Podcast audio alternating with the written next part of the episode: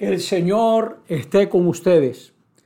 Lectura del Santo Evangelio según San Mateo. En aquel tiempo Jesús tomó consigo a Pedro, a Santiago y a su hermano Juan y se los llevó aparte a una montaña alta.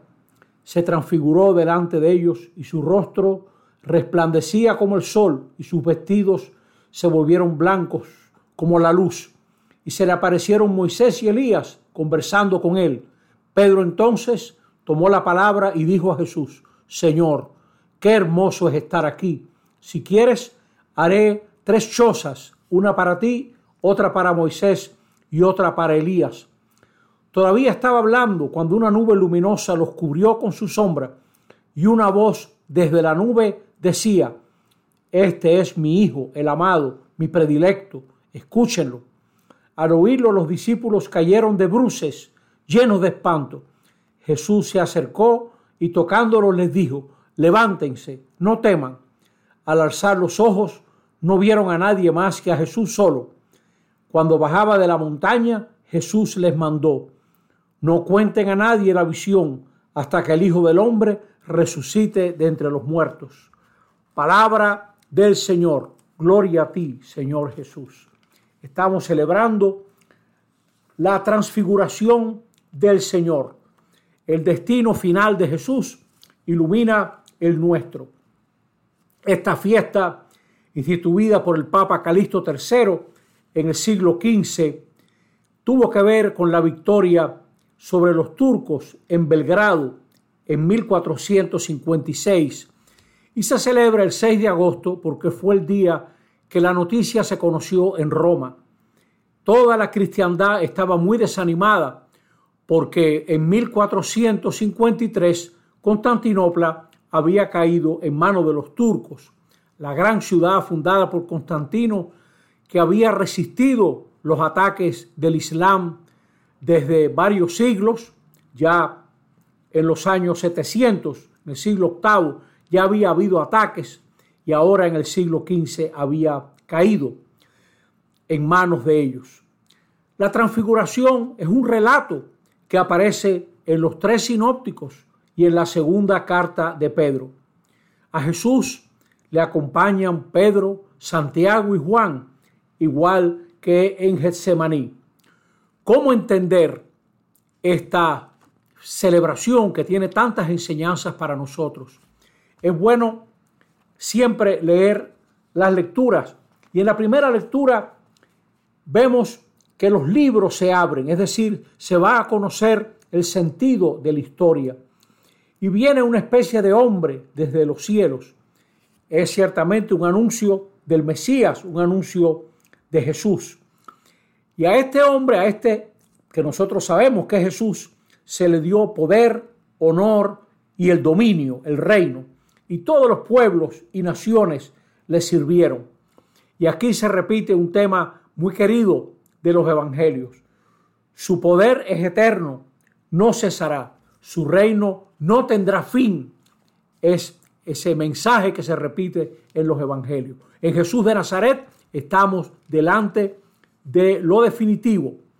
Y en la segunda lectura, tomada de la segunda carta de Pedro, leemos que el Hijo recibió de Dios Padre honra y gloria y también que hay que prestarle atención como a una lámpara que brilla en un lugar oscuro hasta que despunte el día y el lucero nazca en nuestros corazones. Este, esta celebración de la transfiguración nos ayuda a creer más resueltamente en Jesús.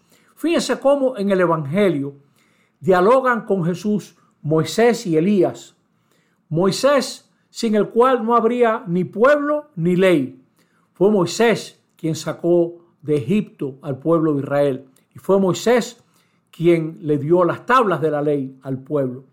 Y Elías, el profeta, en un momento muy difícil religioso, en el siglo IX antes de Cristo, cuando todos se tambaleaban cuando muchos judíos claudicaron y empezaron a adorar a dioses falsos, Elías el profeta se mantuvo firme para que Israel siguiera adorando al Dios verdadero. Y aquí lo vemos junto a Jesús. Tanto Moisés como Elías encontraron a Dios en la montaña. A nosotros nos toca pues encontrar en esta, en esta montaña de la escritura, nos toca encontrar también a Jesús, como estos textos fortalecen nuestra fe. Y en el Evangelio encontramos varios elementos que recuerdan los grandes encuentros de Dios en el Antiguo Testamento. Está la nube, la nube que acompañó al pueblo a lo largo del desierto, la nube que recuerda la manifestación en el Éxodo, es la Dios que acompaña a su pueblo y la voz, una voz que dice, este es mi hijo, mi predilecto, escúchenlo. Nosotros somos cristianos porque seguimos a Jesús, lo escuchamos.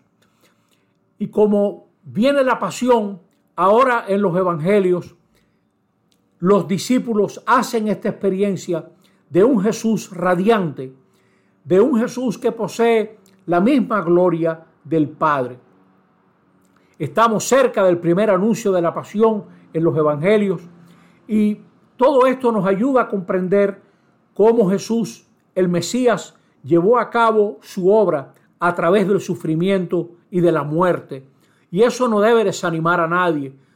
Toda vida tiene momentos de mucha dificultad. Está el enfermo que, que enfrenta una enfermedad que le va destruyendo, pero no es el final. Está el hombre y la mujer que luchan con sus hijos y cada día están más cansados, pero no es el final. La transfiguración nos enseñó a los discípulos y nos enseña a nosotros que el destino final de Jesús no sería el fracaso, sino la gloria. Moisés y Elías nos confirman que Jesús es el culmen de la revelación. No hay que esperar a otro. Él es el Mesías. Y nos toca seguir escuchándolo a través de la oración, de la reunión en la comunidad, de la lectura de la escritura, de servicio humilde a hermanos y hermanas que nos necesitan. Y todo el que sigue a Jesús tiene que saber que el proyecto de Jesús pasa por la cruz, pero va hacia la resurrección. Los antiguos decían, por la cruz a la luz, y nosotros tenemos que andar también ese camino difícil que hoy recordamos en la transfiguración. Jesús radiante nos confirma en el camino emprendido, que es un camino de gloria, y hay que mirarlo así. Tenemos momentos difíciles, toda comunidad pasa por momentos difíciles, todo matrimonio, toda relación humana, pero el que se mantiene en la lealtad verá la gloria de Dios. Recordamos hoy a San Pablo, Paulo VI. Fue en este día que él publicó una encíclica sobre la iglesia. Su iglesia se llama Ecclesiam Suam, la misión de la iglesia en el mundo.